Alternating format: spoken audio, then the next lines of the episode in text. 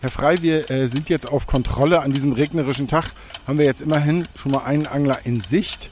Ähm, wir sind hier im Bereich Janowitzbrücke. Grundsätzlich, bevor wir ihn jetzt gleich fragen, angeln darf der hier schon, ja? Wenn er Mitglied im Landesverband ist, dann darf er hier angeln. Das ist Verbandsgewässer und äh, insofern schauen wir mal. Wer stoppt Unholde ohne Angelschein? Wer schickt die Verpeilten von der Staustufe weg? Wer checkt, ob auch alle ihr Fangbuch dabei haben? Wer achtet auf Müllberge? Es sind Leute wie Matthias Frei.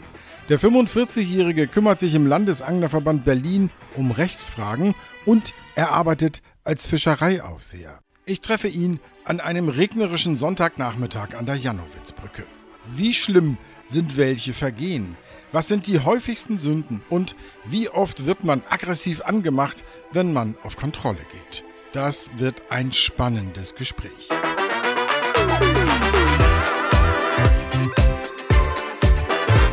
Bis zum Biss.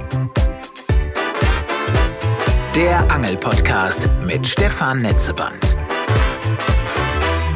Bisher habe ich in diesem Podcast alle äh, Interviewpartner geduzt. Viele kannte ich auch schon. Heute habe ich gefühlt fürs Erste äh, eine Amtsperson äh, vor mir, die ich erstmal sieze, obwohl er sehr nett aussieht. Ich begrüße Herrn Frei. Hallo. Hallo. Sie sind engagierter Angler, äh, sind auch im Vorstand hier im Berliner Verband, aber äh, ich interviewe Sie heute in Ihrer Funktion als Fischereiaufseher. Wie lange machen Sie das schon? Fischereiaufsicht mache ich jetzt seit sechs, sieben Jahren etwa. Wie wird man das?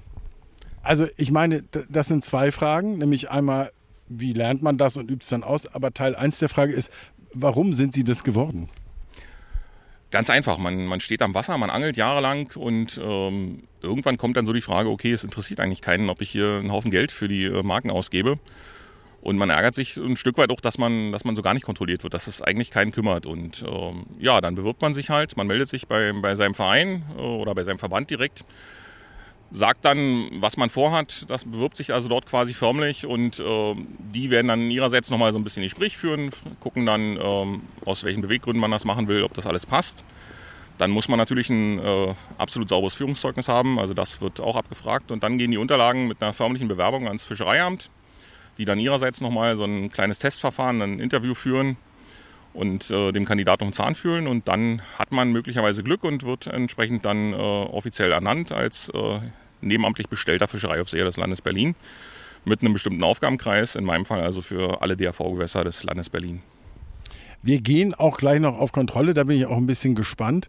Ähm, wie ist das ähm, von, dem, von der Taktung, wo und wie oft und zu welchen Tageszeiten Sie gehen? Bestimmen Sie das selber? Ja, es ist ein Ehrenamt. Ähm, das heißt also, man macht das quasi unentgeltlich. Es ist äh, sehr viel Herzblut, was man da reinsteckt und sehr viel private Zeit, die man investiert. Ähm, dementsprechend gibt es natürlich keine Vorgaben. Also es gibt schon die ähm, relativ schwammige Aussage, man soll schon relativ regelmäßig seine Kontrolltouren wahrnehmen. Und wir haben uns das im Verband auch so ein bisschen aufgeteilt. Jeder hat so ein bisschen so seine Bereiche. Und dann versucht man halt nach bestem äh, Wissen und Gewissen äh, die abzudecken und nutzt dann halt völlig unterschiedliche Zeiten. Also es gibt keine feste Taktung, es gibt keine festen Zeiten, an denen wir immer unterwegs sind, sondern man bindet das mehr oder weniger in den, ins private Leben ein. Gibt es denn da Zeiten, wo Sie denken, ah, heute äh, kann ich besonders viele äh, mal überprüfen oder ist das eher nach dem, wie es bei Ihnen auch passt? Oder beides? Nee, eigentlich ähm, geht es hauptsächlich danach, wie es passt, ähm, wie man das einflechten kann ins, ins Privatleben, weil Familie, Beruf, ähm, andere Hobbys, andere Aufgaben gehen natürlich vor ähm, und äh, man guckt dann immer, dass man aber trotzdem äh, seiner Aufgabe so ein bisschen gerecht wird. Und äh, ich glaube, was man sich relativ schnell abgewöhnen oder was man eigentlich gar nicht haben darf von Anfang an, ist so ein Jagdinstinkt. Also wir sind nicht die, die Jäger der Schwarzangler, das wird immer gern so dargestellt und wir kriegen auch keine Provision für jeden gefangenen Schwarzangler, sondern es ist wirklich, wir sehen uns eher als Aufklärer, als Unterstützer, als, als Vermittler und versuchen hier ähm, dafür zu werben, dass eben bestimmte Regeln eingehalten werden müssen. Das da bleibt es natürlich da nicht aus, dass man auch mal einen Schwarzangler findet und den stellt man dann fest und dann äh, wird man den auch dann entsprechend zur Anzeige bringen müssen. Aber wenn das jetzt jemand genau wissen will, Sie kriegen jetzt, wie Sie selber sagten, keine, keine Fangprämie, äh, aber Sie kriegen eine Aufwandsentschädigung. Es gibt eine Aufwandsentschädigung, die deckt äh, einiges an, an, Auslagen ab, die man hat im Laufe des Jahres, aber äh, man steckt trotzdem noch sehr, sehr viel Privates rein. So, nun äh, nähern wir uns dem spannenden äh, Bereich, äh, nämlich Verstößen, was sie kosten. Ich will natürlich auch wissen, was es für Ausreden gibt und so. Aber vorher noch einmal, bevor wir gedanklich losgehen, Herr Frei, was müssen Sie dabei haben, wenn Sie losgehen? Grundsätzlich haben wir immer irgend, äh, unsere Marke dabei, also die Dienstmarke, den Dienstausweis, ähm, damit wir uns legitimieren können. Und äh, in der Regel immer eine Kamera irgendwo, Handy, Smartphone, was auch immer, reicht ja aus, um, um Situationen zu dokumentieren und ähm, was zu schreiben, um gegebenenfalls sich Notizen machen zu können. So, nun sind wir, wir müssen dazu sagen, wenn, wenn ich Sie jetzt zum Beispiel nach äh, Strafpreisen frage, reden wir hier von, äh, von Berlin. Das ist natürlich jetzt, wer diesen Podcast hört, nicht aufs ganze Land übertragbar. Äh, aber Grundvoraussetzung, und ich nehme an, das Erste, was Sie kontrollieren, ist jetzt natürlich, hat jemand die nötigen Papiere dabei? Genau, wir prüfen halt, es liegt ein Fischereischein vor und ähm, das ist ja die erste ähm, Ebene. Und die zweite dann der privatrechtliche Fischereierlaubnisvertrag, also die Angelkarte, ob die vorhanden ist. Das sind so die, die ersten Blicke, die man hat. Ich will jetzt nicht einen ganzen Katalog abfragen, das können die Leute auch im Internet machen. Aber ich sage mal, die einfache Variante, äh, ich habe hier vielleicht zum Beispiel einen Angelschein mit, aber mich nicht darum gekümmert, dass das hier ein DRV-Gewässer ist. Was würde da auf der Uhr sein, wenn ich da erwischt werde? Juristenantwort kriegen Sie von mir. Das kommt darauf an. Ähm, wir bewegen uns dann im Bereich einer Straftat, ist dann 293 äh, StGB, das ist Fischwilderei.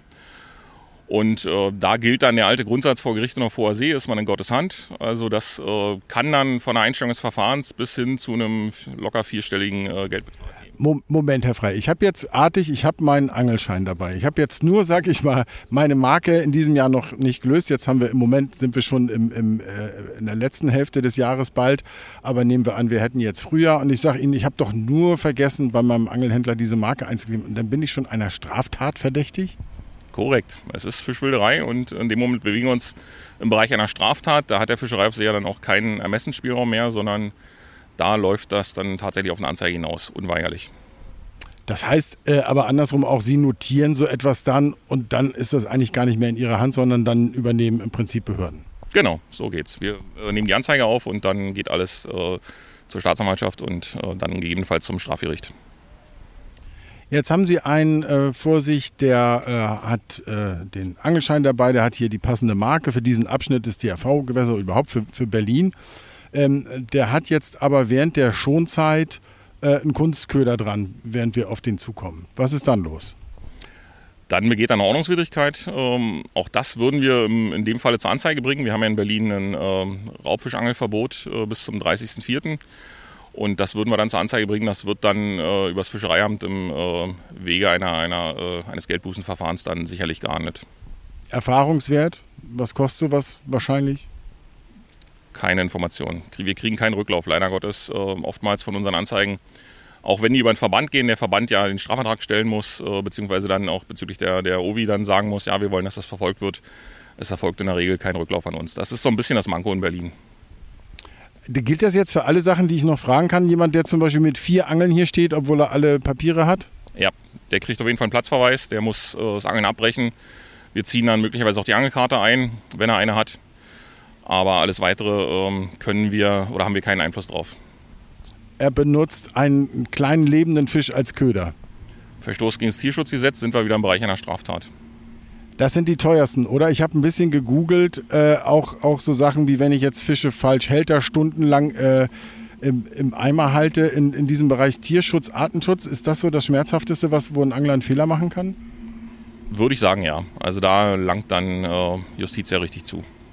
Und zu Recht auch, finde ich. Was sind das für Vergehen? Zwei habe ich schon genannt. Wir hatten jetzt äh, äh, Schonzeit haben wir genannt, ähm, äh, eben Kunstköder in der falschen Zeit, gehältert. Ähm, was kann man noch falsch machen, wo es wichtig weht, wo es richtig wehtut? Ja, ist immer die Frage, wem es wehtut. Ne? In, in, erster Instanz tut es immer der, der Kreatur Fisch weh. Wenn ich die falsch behandle, ähm, das sollte immer der erste, der erste Blick sein. Aber ansonsten ähm, ist das Feld relativ breit gefächert. Man kann so ziemlich äh, alles falsch machen oder auch alles richtig. Also ist jetzt schwer, da alles einzeln aufzuziehen. Kein, keine Landungshilfe dabei, den, den Fisch also quasi äh, an der Schnur nach oben gezogen. Gerade wenn man eine etwas höhere Kante hat, so wie hier in der Spree jetzt, ähm, ist auch nicht unbedingt weitgerechtes Verhalten. Ähm, das sind alles so die Sachen, äh, die man eigentlich tunlichst unterlassen sollte. Und dann gibt es ja, ähm, wir lernen ja, wir Angler lernen unter anderem äh, im Lehrgang für die Prüfung, dass wir die Fische zum Beispiel weitgerecht versorgen äh, sollen. Erste kleine Zwischenfrage dazu, ist so eine Abhakmatte eigentlich Pflicht? Sie ist nicht Pflicht, aber sie gehört zu einem weitgerechten Verhalten und wird von uns eigentlich auch empfohlen. Und jetzt beobachten Sie, kein Mensch ist hoffentlich so blöd, da kommen wir aber auch noch zu, äh, sich total daneben zu benehmen, während er schon mit ihm, mit ihnen im Gespräch ist. Aber sie beobachten, während sie äh, einen Angler sehen oder sich nähern, zum Beispiel schon, dass der äh, den, den Fisch nicht weitgerecht versorgt, sondern vielleicht nur anknüppeln oder mit dem Fuß zertritt oder so. Ähm, da ist, glaube ich, Teil 1 der Antwort äh, zum Preis. Bleiben wir dabei, das ist nicht in Ihrer Hand. Genau, und der Spaß endet an der Stelle dann auch. Und da sind wir ja nun in einem ganz, sagen wir, humorfreien äh, Bereich. Äh, wenn Sie jetzt sozusagen alleine sowas feststellen und der Angler sagt zu Ihnen, habe ich gar nicht gemacht, dass, äh, dass du, du redest mir da was äh, hinterher. Ähm, wie, wie, müssen Sie dann zum Teil manchmal sogar die Polizei rufen oder fotografieren Sie das dann? Wie, wie geht sowas aus? Äh, zum einen ähm, haben wir den Grundsatz eigentlich immer, dass wir immer zu zweit auf Kontrolle gehen. Das heißt, wir haben immer entweder einen zweiten Fischereiaufseher oder einen unabhängigen Zeugen dabei. Also wenn wir heute dann auf Kontrolle gehen, werden Sie dann als Zeuge fungieren dürfen. Äh, Im Normalfall sind wir zu zweit unterwegs ähm, und ansonsten hilft halt Bilddokumentation und wenn der Angler sich völlig renitent zeigt, ähm, gilt immer Eigenschutz und im Zweifel dann Polizei. Herr Frey, jetzt haben Sie mich bei, bei was ertappt, suchen Sie sich was aus, ich hatte dies nicht dabei, habe das falsch gemacht. Äh, kann ich bei Ihnen gleich in Bar bezahlen oder haben Sie so ein EC-Dings-Lesegerät dabei? Nein, wir erheben in Berlin grundsätzlich selbst als Fischereiaufseher keinerlei ähm, Strafgebühren sondern wir nehmen den Sachverhalt auf und leiten das an die entsprechende Behörde weiter, in dem Fall ans Fischereiamt und alles weitere kommt von denen. Der Fischereiaufseher in Berlin ist entgegen den Brandenburger Kollegen nicht berechtigt, Geldbußen zu erheben. Sollen wir mal ein Stück unterm Baum oder sowas? Ich müsste zumindest mal eben hier das Gerät. Es regnet immer doller, sodass wir beschließen, von der Bank, auf der wir bis eben gesessen haben, unter die Janowitzbrücke zu ziehen. Und unterwegs erzählt mir Matthias Frei, dass er im Hauptberuf in der Berliner Justiz arbeitet und sich dort um die IT kümmert. Interessant für weitere Fragen, die später noch folgen. Herr Frey, eine Frage, die Sie naturgemäß nur für Berlin beantworten können. Ähm, wie ist es aus der Sicht eines Fischereiaufsehers mit dem sogenannten Catch and Release? Ist, wie ist es geregelt und wie können Sie so etwas überhaupt kontrollieren? Inwieweit kommt sowas überhaupt vor? Ganz schwierige Frage. Also ähm, als Fischereiaufseher, also quasi als Amtsperson, ähm, muss ich das natürlich äh, getreu der Rechtslage handeln. Das heißt, Catch and Release ist de facto nicht gestattet. Ich darf einen Fisch nur unter bestimmten Voraussetzungen wieder releasen. Er ist untermaßig, er ist während der Schonzeit gefangen. Ansonsten ist eigentlich jeder äh, verwertungsfähige Fisch zu entnehmen. So soll es ja auch dann nochmal explizit die neue Landesfischereiordnung äh, vorsehen. Da gibt es ja ein eigenes, äh, ist ja ein eigenes Thema derzeit in Berlin, die Änderung der Landesfischereiordnung, die uns äh, sehr beschäftigt.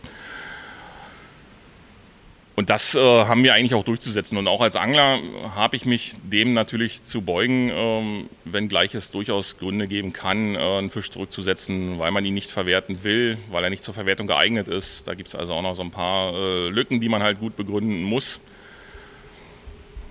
Da gibt es doch in Ihnen sicherlich den, sag ich mal, Juristen, der Sie ja im Übrigen auch sind und Fischerei auch sehr, und den Angler, der sich vielleicht auch wünscht, dass manche Dinge unbürokratischer geregelt sind? Definitiv. Aber wir haben halt auch, wir sind relativ bekannt in den Bereichen, den wir kontrollieren. Das heißt, uns wird auch besonders auf die Finger geschaut. Und wir haben uns dementsprechend zu verhalten. Also da gibt es äh, in dem Moment eigentlich keinen Ermessensspielraum, sondern wir haben Vorbildfunktionen und so verhalten wir uns dann auch am Wasser. Äh, nur ist anzunehmen, der eine oder andere kennt das von sich selbst. Wenn ich zu schnell fahre, habe ich gegenüber dem Polizeibeamten bestimmt immer gute Geschichten. Vielleicht besuche ich gerade eine, eine, schwangere Frau im Krankenhaus, äh, der Onkel ist krank oder ich habe ein wichtiges Bewerbungsgespräch. Ähm, was sind denn so die, die beliebtesten Ausreden oder Sprüche, die Sie sich eigentlich anhören müssen in Ihrem Alltag? Oh, da gibt es recht viel. Also ähm, auch da sind der Fantasie eigentlich keine Grenzen gesetzt. Man, man hört so ziemlich alles wie habe ich im Auto liegen lassen oder äh, hat der Hund gefressen gerade oder das Fischereiamt hat zu. Das war ja keine Ausrede, das hat sogar funktioniert in Berlin. Äh, die haben ja aufgrund von Corona wirklich lange Zeit wirklich zugemacht. Und äh, da hört man also wirklich alles querbeet.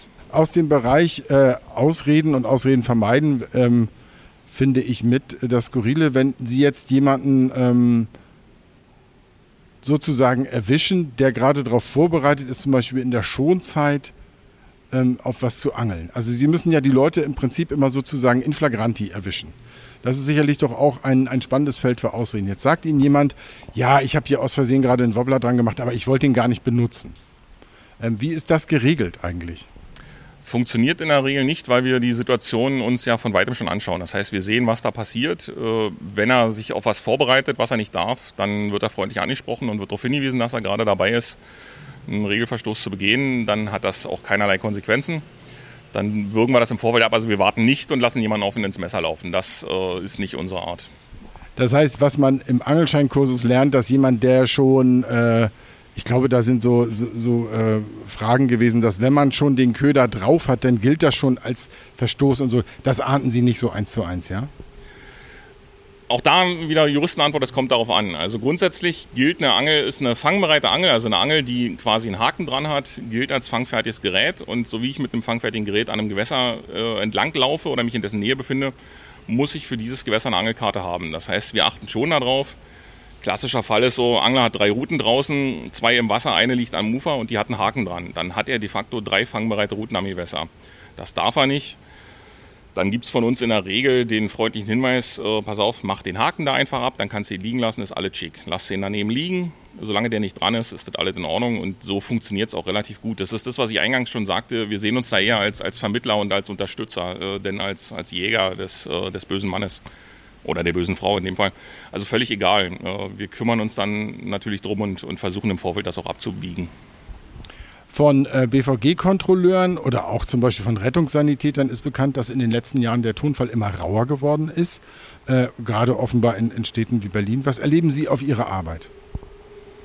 eigentlich überwiegend Positives. Also ich hatte in den ganzen Jahren wirklich einen Fall, wo ein Angler mal ähm, ja, komplett eskaliert ist, äh, wo der dann anfing, also auch äh, meine Frau, die dann als, als Zeugin äh, relativ weit im Hintergrund stand, dann äh, zu beschimpfen. Der war aber hochgradig alkoholisiert.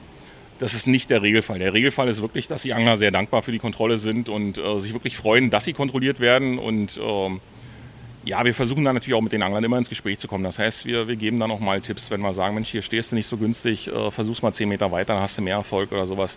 Also man versucht das alles dann eher auf die, auf die kollegiale und freundliche Art äh, zu regeln. Und äh, meine Erfahrung ist einfach, wenn man den Leuten freundlich entgegenkommt, das muss klar bestimmt sein. Also die müssen natürlich merken, okay, an, an irgendeinem Punkt ist dann keine, kein Diskussionsspielraum mehr. Aber im Normalfall äh, ist das wirklich ein sehr, sehr positives Feedback in Berlin. Wie sind Sie denn eigentlich selbst zum Angeln gekommen? Oh, ganz klassisch mit, dem, äh, mit der Weidenroute, mit dem Weidenstock und einer Schnur vorne dran als kleiner Piepel äh, im, im Karpfenteich auf dem Dorf. also äh, eher so semi-legal. Und dann, äh, ja, dann entwickelt man sich einfach. Ne? Dann gibt es irgendwann gibt's dann mal die erste Spinnroute, äh, die war dann noch aus Glasfieber und äh, mit Metallringen und großer, großer Eisenrolle dran. Ähm, und dann kommt irgendwann kommt dann äh, der Punkt, wo man dann einen offiziellen Fischereischein macht. Zwischendurch auch wieder Pause gemacht natürlich, weil dann äh, irgendwann im, im, Leben eines, eines jungen Mannes dann auch Frauen interessanter sind als die Angelei.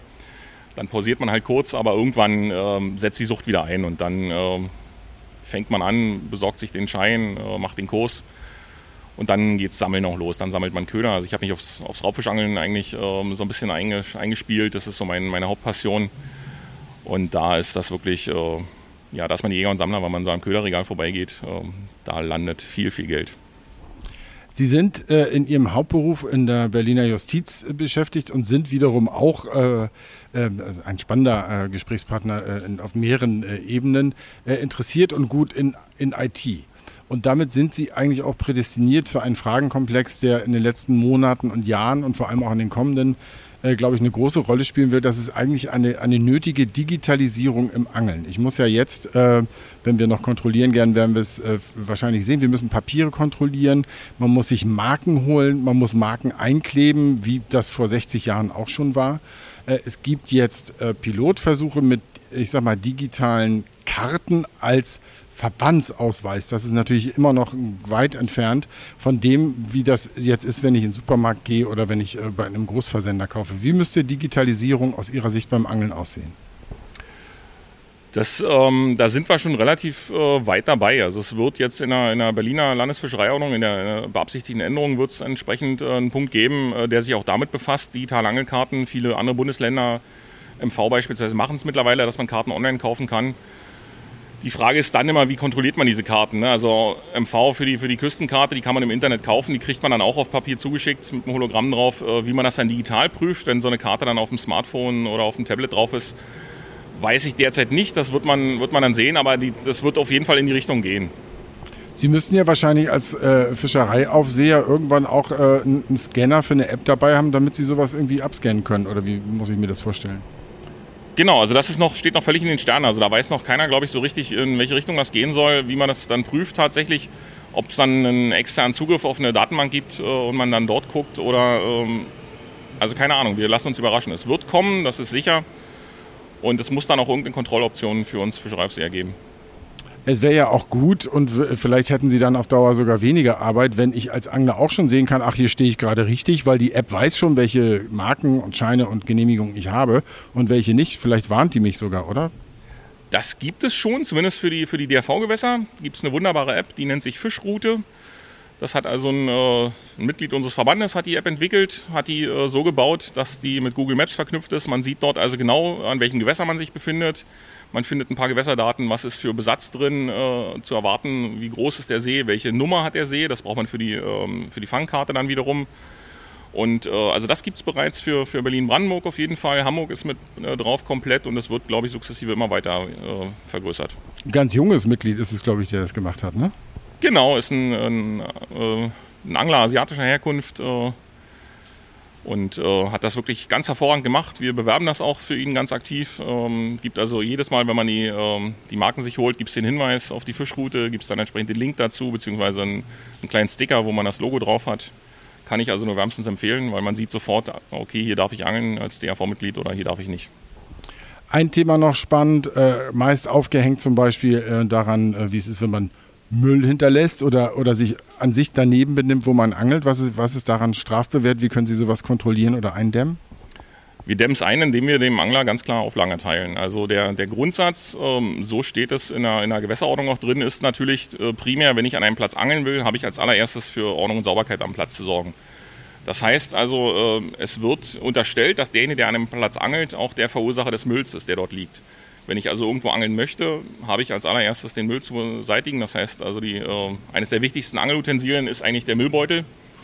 Den sollte man immer dabei haben und äh, in der Regel klappt das auch recht gut. Und wenn mir ein Platz tatsächlich zu dreckig ist und da Bauschutt rumliegt und ich der Meinung bin, nee, das will ich jetzt nicht beseitigen, dann bleibt nur die Option, such dir einen anderen Platz. Aber haben Sie das in der Praxis äh, schon mal gehabt, dass Sie gesagt haben, der, der hat das mies hinterlassen, den musste ich anzeigen oder ist es eigentlich eher im Gespräch so, hier räum das mal weg? Das hat sich, also es gibt es tatsächlich immer mal wieder, aber das löst sich meistens im Gespräch, weil wir, wie gesagt, zu zweit auftreten. Nun bin ich auch nicht der Kleinste und Schmächtigste. Das heißt also, wenn wir dann zu zweit sagen, okay, hier hast du den Müllbeutel und jetzt äh, die ganzen Zigarettenkippen, die Angelschachteln, also Klassiker, die Maisdose liegt rum, die Tauwurmdose aus Styropor liegt rum. Da gibt es in der Regel auch keine Diskussion. Die räumen das dann tatsächlich weg und sorgen dafür, dass der Angelplatz entsprechend sauber ist. Wie sehen Sie aus der Warte äh, mit so viel Alltagseinblicken äh, eigentlich Konflikte zwischen Naturschützern, also organisierten äh, und Anglern? Da unterscheiden wir ganz klar. Naturschützer ähm, sind ja oder Tierschützer sind ja in aller Regel ähm, auf unserer Wellenlänge. Wir Angler sehen uns ja auch eigentlich als, als Schützer und Bewahrer der Natur und versuchen entsprechend ähm, das Lebewesen Fisch mit, mit äh, entsprechender Vorsicht und Rücksicht und Respekt zu behandeln. Insofern sind wir da eigentlich gar nicht so weit weg. Wir, wir agieren äh, sehr viel im Bereich Tierschutz. Wir säubern Gewässer äh, permanent. Äh, da gibt es also immer wieder Aktionstage. Wir sorgen für einen, für einen gesunden Besatz. Ähm, durch Hegemaßnahmen äh, nehmen wir auch äh, oder wirken wir der Verbuttung entgegen. Also wenn zu viel Fisch von einer Sorte in einem Gewässer ist, dann wachsen die nicht mehr richtig ab. Dann nehmen wir halt massiv. Ähm, und insofern sind wir da gar nicht so weit weg. Wo ich so ein bisschen äh, ambivalent bin, sind halt diese sogenannten Tierrechtler, ähm, die dann auch teilweise zu Straftaten aufrufen gegen Angler. Und ähm, da habe ich absolut kein Verständnis für. Was war so das Verrückteste eigentlich, was bisher passiert ist? Das Verrückteste sind wahrscheinlich tatsächlich dann die Pärchen, die dann äh, am Ufer sitzen und wo man denkt, okay, man kontrolliert hier Angler und äh, dann erkennt man an äh, rhythmischen Körperbewegungen, dass die tatsächlich mit dem Angeln gerade nichts am Hut haben. Also dass keine Routen im Einsatz sind, für die sie zuständig sind. Richtig, genau. Also das ist schon ziemlich äh, skurril. Da bewegt man sich dann entsprechend dezent dann dran vorbei und äh,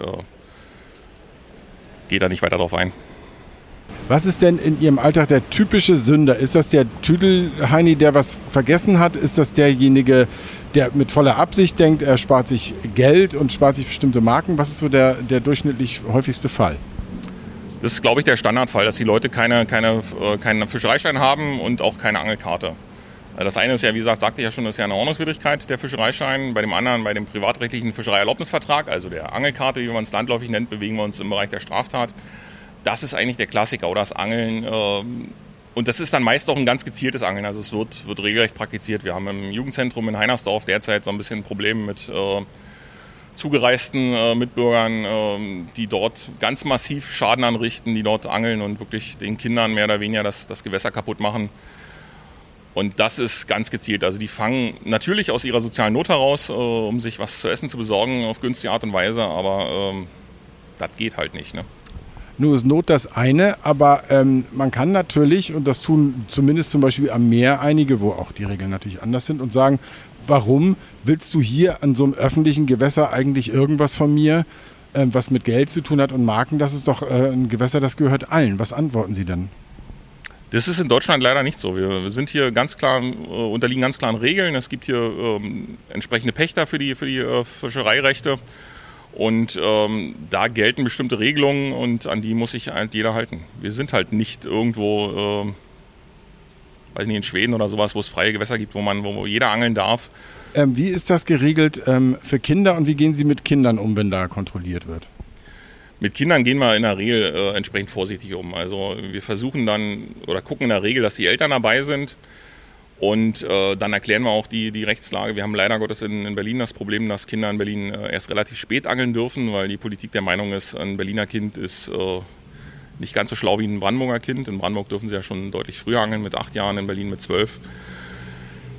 Ist in der, in der Arbeit, also wir sind dabei, kämpfen da gerade dagegen, aber ähm, da gucken wir dann halt wirklich, dass wir eher unterstützend äh, wirken. Wir äh, weisen aufs Jugendzentrum hin, haben in der Regel immer Flyer dabei, ähm, wo wir dann sagen, hier, da gibt es Veranstaltungen, da gibt es Betreuer, die kümmern sich drum, die erklären euch alles. Und äh, da kannst du auch in der Gruppe angeln, hast du mehrere Kinder dabei.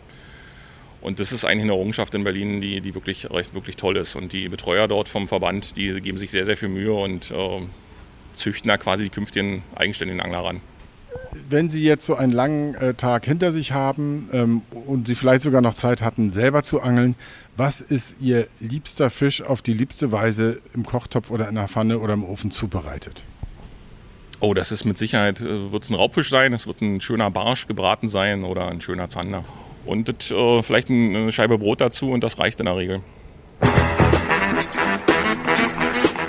Jetzt gehen wir kontrollieren und weit und breit ist bei diesem Wetter genau ein einziger Angler zu sehen. Dann mal los. Herr Frei, wir äh, sind jetzt auf Kontrolle an diesem regnerischen Tag. Haben wir jetzt immerhin schon mal einen Angler in Sicht. Ähm, wir sind hier im Bereich Janowitzbrücke. Grundsätzlich, bevor wir ihn jetzt gleich fragen, angeln darf der hier schon, ja? Wenn er Mitglied im Landesverband ist, dann darf er hier angeln. Das ist Verbandsgewässer und äh, insofern schauen wir mal. Fischerei äh, ich hätte gerne mal Ihre Papiere gesehen. So, da haben wir alles. Und dann prüfen wir natürlich als erstes den Fischereischein, also Gültigkeit, Unterschrift, ist der Angler das auch, der auf dem Bild abgebildet ist. Und das wichtigste, Fischereiabgabe in Berlin. Die Marke ist drin, das passt also schon mal. Dann ist er Vollzahler, das heißt, er hat die Marken für Berlin-Brandenburg. Die 21er Marke ist auch drin in der Angelkarte und für Berlin die kostenfreie Marke wird dann vermutlich da oben kleben. Da ist er. Alles gut. Okay, vielen Dank. Ja, und dann guckt man halt noch so ein bisschen, was hat er für, für da. Dann fällt mir als erstes natürlich auf äh, Landungshilfe, Unterfangkescher.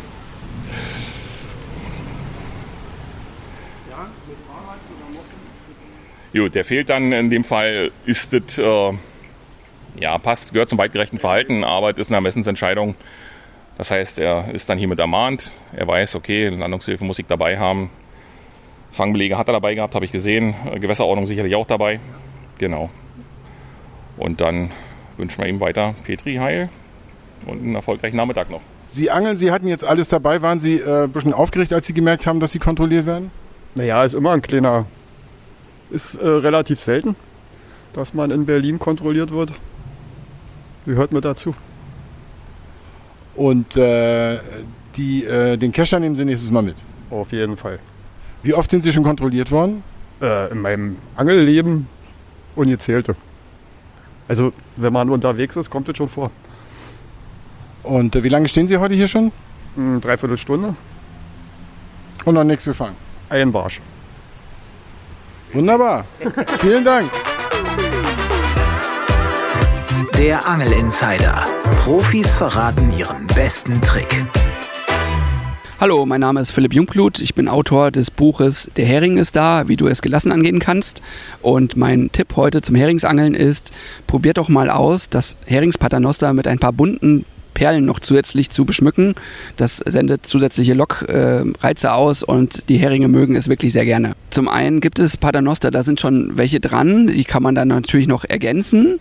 Ähm, also die Perlen sollte man nicht direkt über die Haken machen, sondern an das Paternoster. Das hat ja, ähm, ich sag mal, die die Haken haben ja, ich weiß nicht, 20, 30 Zentimeter, also die, die, die Vorfächer haben 20, 30 Zentimeter Länge und da einfach ähm, mittendrauf die Perlen ja, das klassische Heringsblei habe ich natürlich immer im Angelkoffer dabei.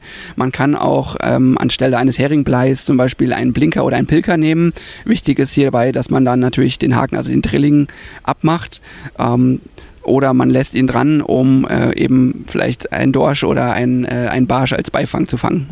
Petri Heil. Mehr von Philipp, dem Heringsangeln und Fangtipps online erfahrt ihr nächstes Mal bei Bis zum Biss.